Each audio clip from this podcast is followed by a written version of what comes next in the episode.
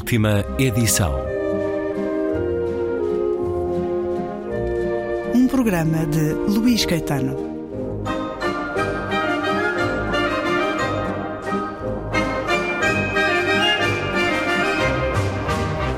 Sempre que eu contrariava Luzia, desobedecendo as suas ordens, contestando quase tudo com respostas agressivas, ela me dizia que eu era tão ruim que minha vinda ao mundo pôs um fim à vida da mãe.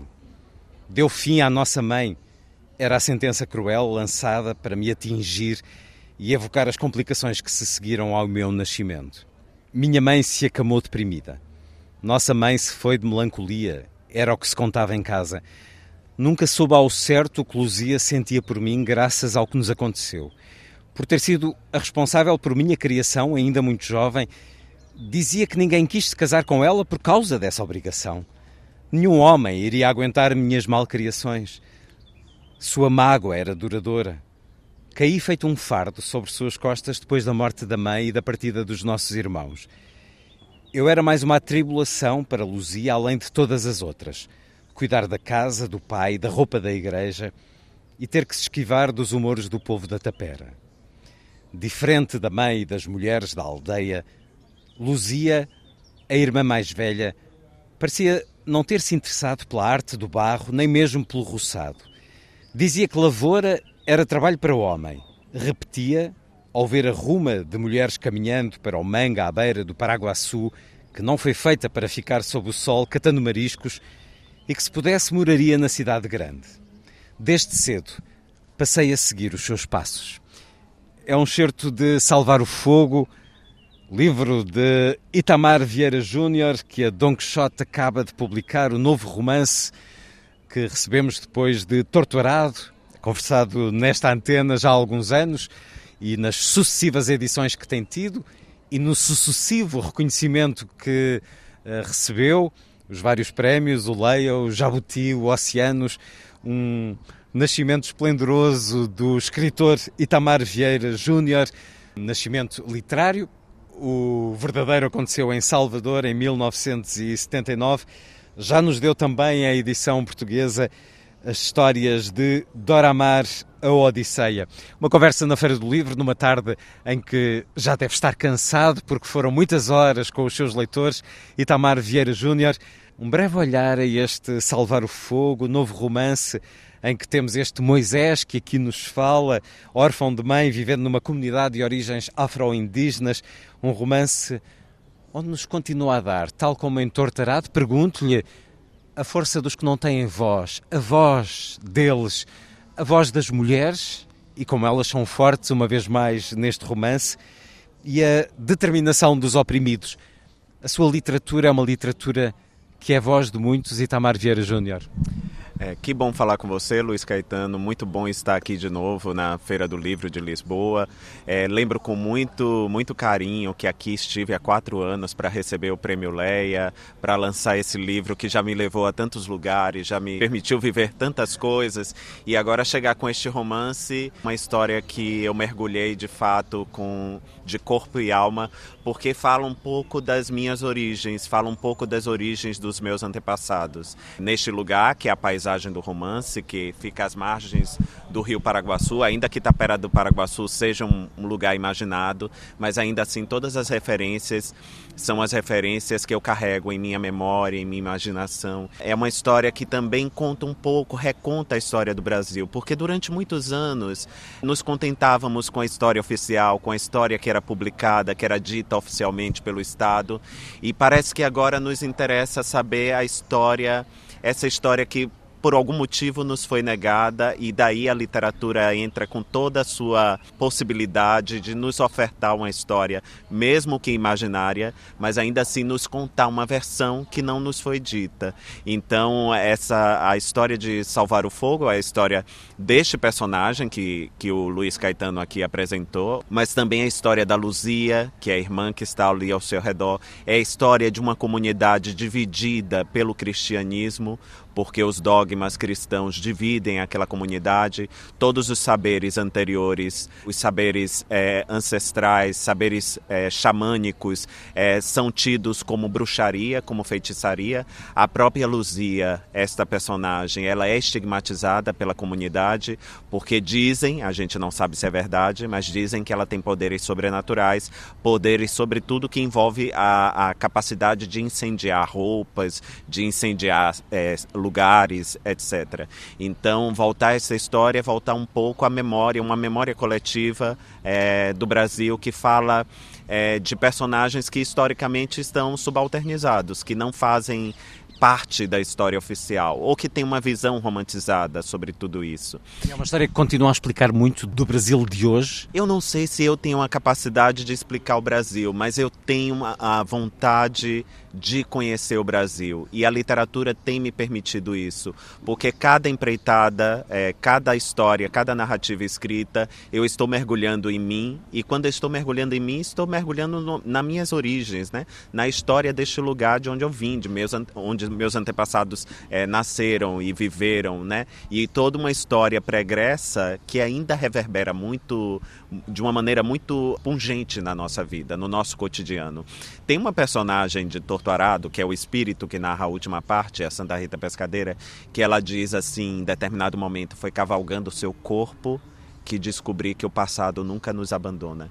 E de fato é uma história que se aproxima do nosso tempo, mas é uma história entranhada de passado, é uma história entranhada de inúmeras violências, a violência escravista, o genocídio indígena, é uma história que ainda faz parte desse cotidiano da sociedade brasileira. Neste período da nossa formação enquanto país, coisas, eventos marcantes definiram o futuro, o presente, o que a gente vive hoje. Criou-se uma hierarquia de vida e valor que ainda não foi desconstruída. E é isso, talvez, que essa história almeje, claro, no plano artístico, literário, mas é desconstruir um tanto esse ranking de vida e valor que determina que umas vidas são mais importantes do que outras. Por que é que as mulheres têm tanta força nos seus romances? Eu cresci numa casa de mulheres, de muitas mulheres, mãe, tias, avós, e desde cedo eram mulheres atravessadas por uma violência que é patriarcal, que é machista, eram vítimas de toda essa violência. Mas ao mesmo tempo é, é, era paradoxal, porque elas eram vítimas e eu via uma imensa força delas em reagir a toda essa violência, em reagir ao mundo. É, é, elas se portavam como heroínas, talvez. E eu penso que uma história, é, uma história, essa história também carrega a força dessas mulheres que espelham as mulheres da minha família. Anos depois eu fui trabalhar também no campo e o Brasil ainda é uma sociedade muito machista, patriarcal. Se a gente for para o Congresso Nacional, a gente vai em 15% apenas dos deputados são é, é, mulheres, né? Das deputadas são mulheres.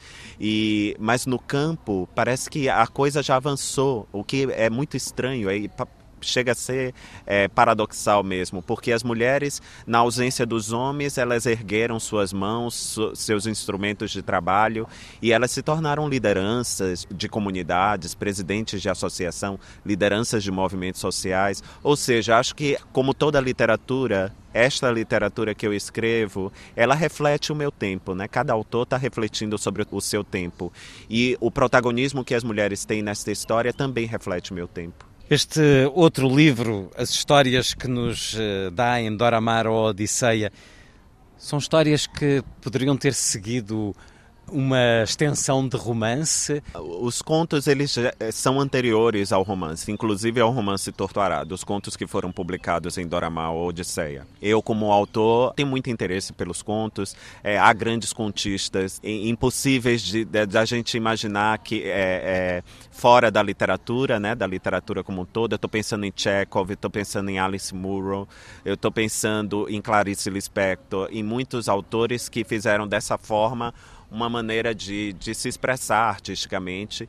E ali, naquele meu começo, antes de escrever romances, acho que esse foi um, um exercício poderoso, interessante, que me permitiu também vislumbrar narrativas mais longas. Então, as narrativas que estão em Doramal Odisseia, eu não sei se elas seriam é, possíveis como romances, mas eu acho que elas funcionam muito bem porque, embora sejam histórias distintas, elas percorrem o mesmo sentimento, um sentimento que às vezes é de desamparo, mas também é um sentimento de que cada ser humano, independente de onde ele esteja, da época que ele esteja, se ele mora na periferia da cidade, se é uma empregada doméstica ou se é um carrasco, é, essa pessoa ainda carrega em si uma odisseia. É, não há limites para a história humana e talvez essas histórias contem um pouco isso, que não há limite para a história humana. Itamar Vieira Júnior a contar-nos a história humana através das personagens que nos dá em romances e em contos, em histórias, muito a partir de um Brasil de ancestralidade, de uma história fortíssima das mulheres que guardam o fogo. Mas o Itamar, neste momento, é lido um pouco por todo o mundo. E aqui na Feira do Livro de Lisboa teve uma longa fila de pessoas, portugueses, brasileiros, ou de onde quer que tenham chegado, a dizer-lhe: faz parte da minha vida, é um autor que eu leio. Isso tem-lhe acontecido um pouco por todo o lado. Isso está a mudar algo em si? É uma ideia que já é tranquila, o ser um pouco de todos os lugares, ou ainda continua com o espanto da descoberta? Eu continuo a me surpreender. É surpreendente, até porque quando eu escrevi essas histórias eu não imaginava, não planejava tudo isso, né? Este livro foi uma grata surpresa para mim, para os editores, para onde ele tem sido publicado, ele tem encontrado leitores. E isso é muito, é, isso é muito especial. Mas ao mesmo tempo evoca a força da arte, né? A força da literatura, independente de onde ela seja escrita, por quem ela seja escrita há histórias que nos capturam, que nos agarram. Parece que essa história, a história de Torturado, capturou muitos leitores no Brasil e se tornou referência de uma história que até pouco tempo tínhamos bastante vergonha, éramos ensinados a ter vergonha. A gente não queria falar sobre o nosso passado, sobre nossas dores. Houve um apagamento brutal no Brasil e parece que essa história resgata um pouco isto e devolve às pessoas e diz assim: olha, sua vida pode ser triste, mas ainda assim é bela, é é humana, evoca a força de toda a história humana. Então, é, realmente, é, esse livro tem me levado a muitos lugares. Recentemente, eu estive no Japão para lançar a edição japonesa do livro. Passei ainda este mês pela Argentina, estava fazendo cálculo, estou agora em Portugal. Até o fim de junho, eu devo ter dado duas voltas ao mundo em termos de quilômetros, porque são muito. Além de, de lançar é, Torturado nos países, eu estou numa, numa turnê pelo Brasil para lançar Salvar o Fogo e agora aqui em Portugal também. Ou seja, é, de fato é, ainda costumo, eu, eu fico surpreso com tudo que aconteceu, mas ao mesmo tempo é, é, isso me mostra que tudo aquilo que eu acreditei, eu como leitor, toda a fé que eu tenho na literatura, ela faz algum sentido, porque tem encontrado eco nos leitores. Quando regressa desses vários lugares do mundo ao Brasil, a terra com um sorriso muito mais largo do que nos últimos quatro anos, Itamar Vieira Júnior, desde janeiro deste ano? Com certeza, acho que nós. É... Bom, o Brasil tem imensos problemas imensos problemas sociais, é, econômicos, e, mas durante um tempo todos esses problemas estiveram em suspenso porque havia algo mais grave para acontecer. É, todo o avanço civilizatório no Brasil ele ocorreu principalmente nos últimos 30 anos, num período pós-ditadura militar, na redemocratização do país, e estávamos em risco de perder tudo isso porque tínhamos um autocrata à frente do poder.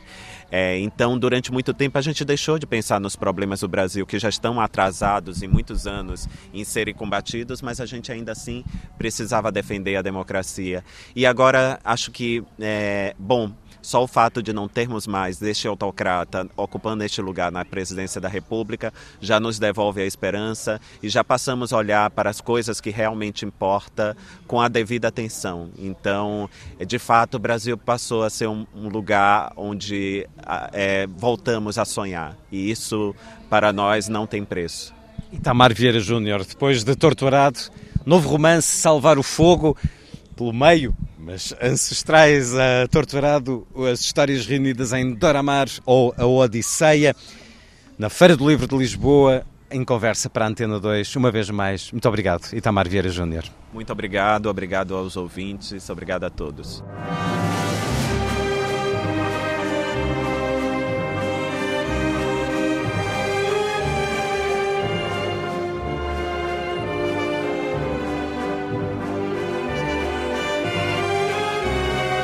Última edição.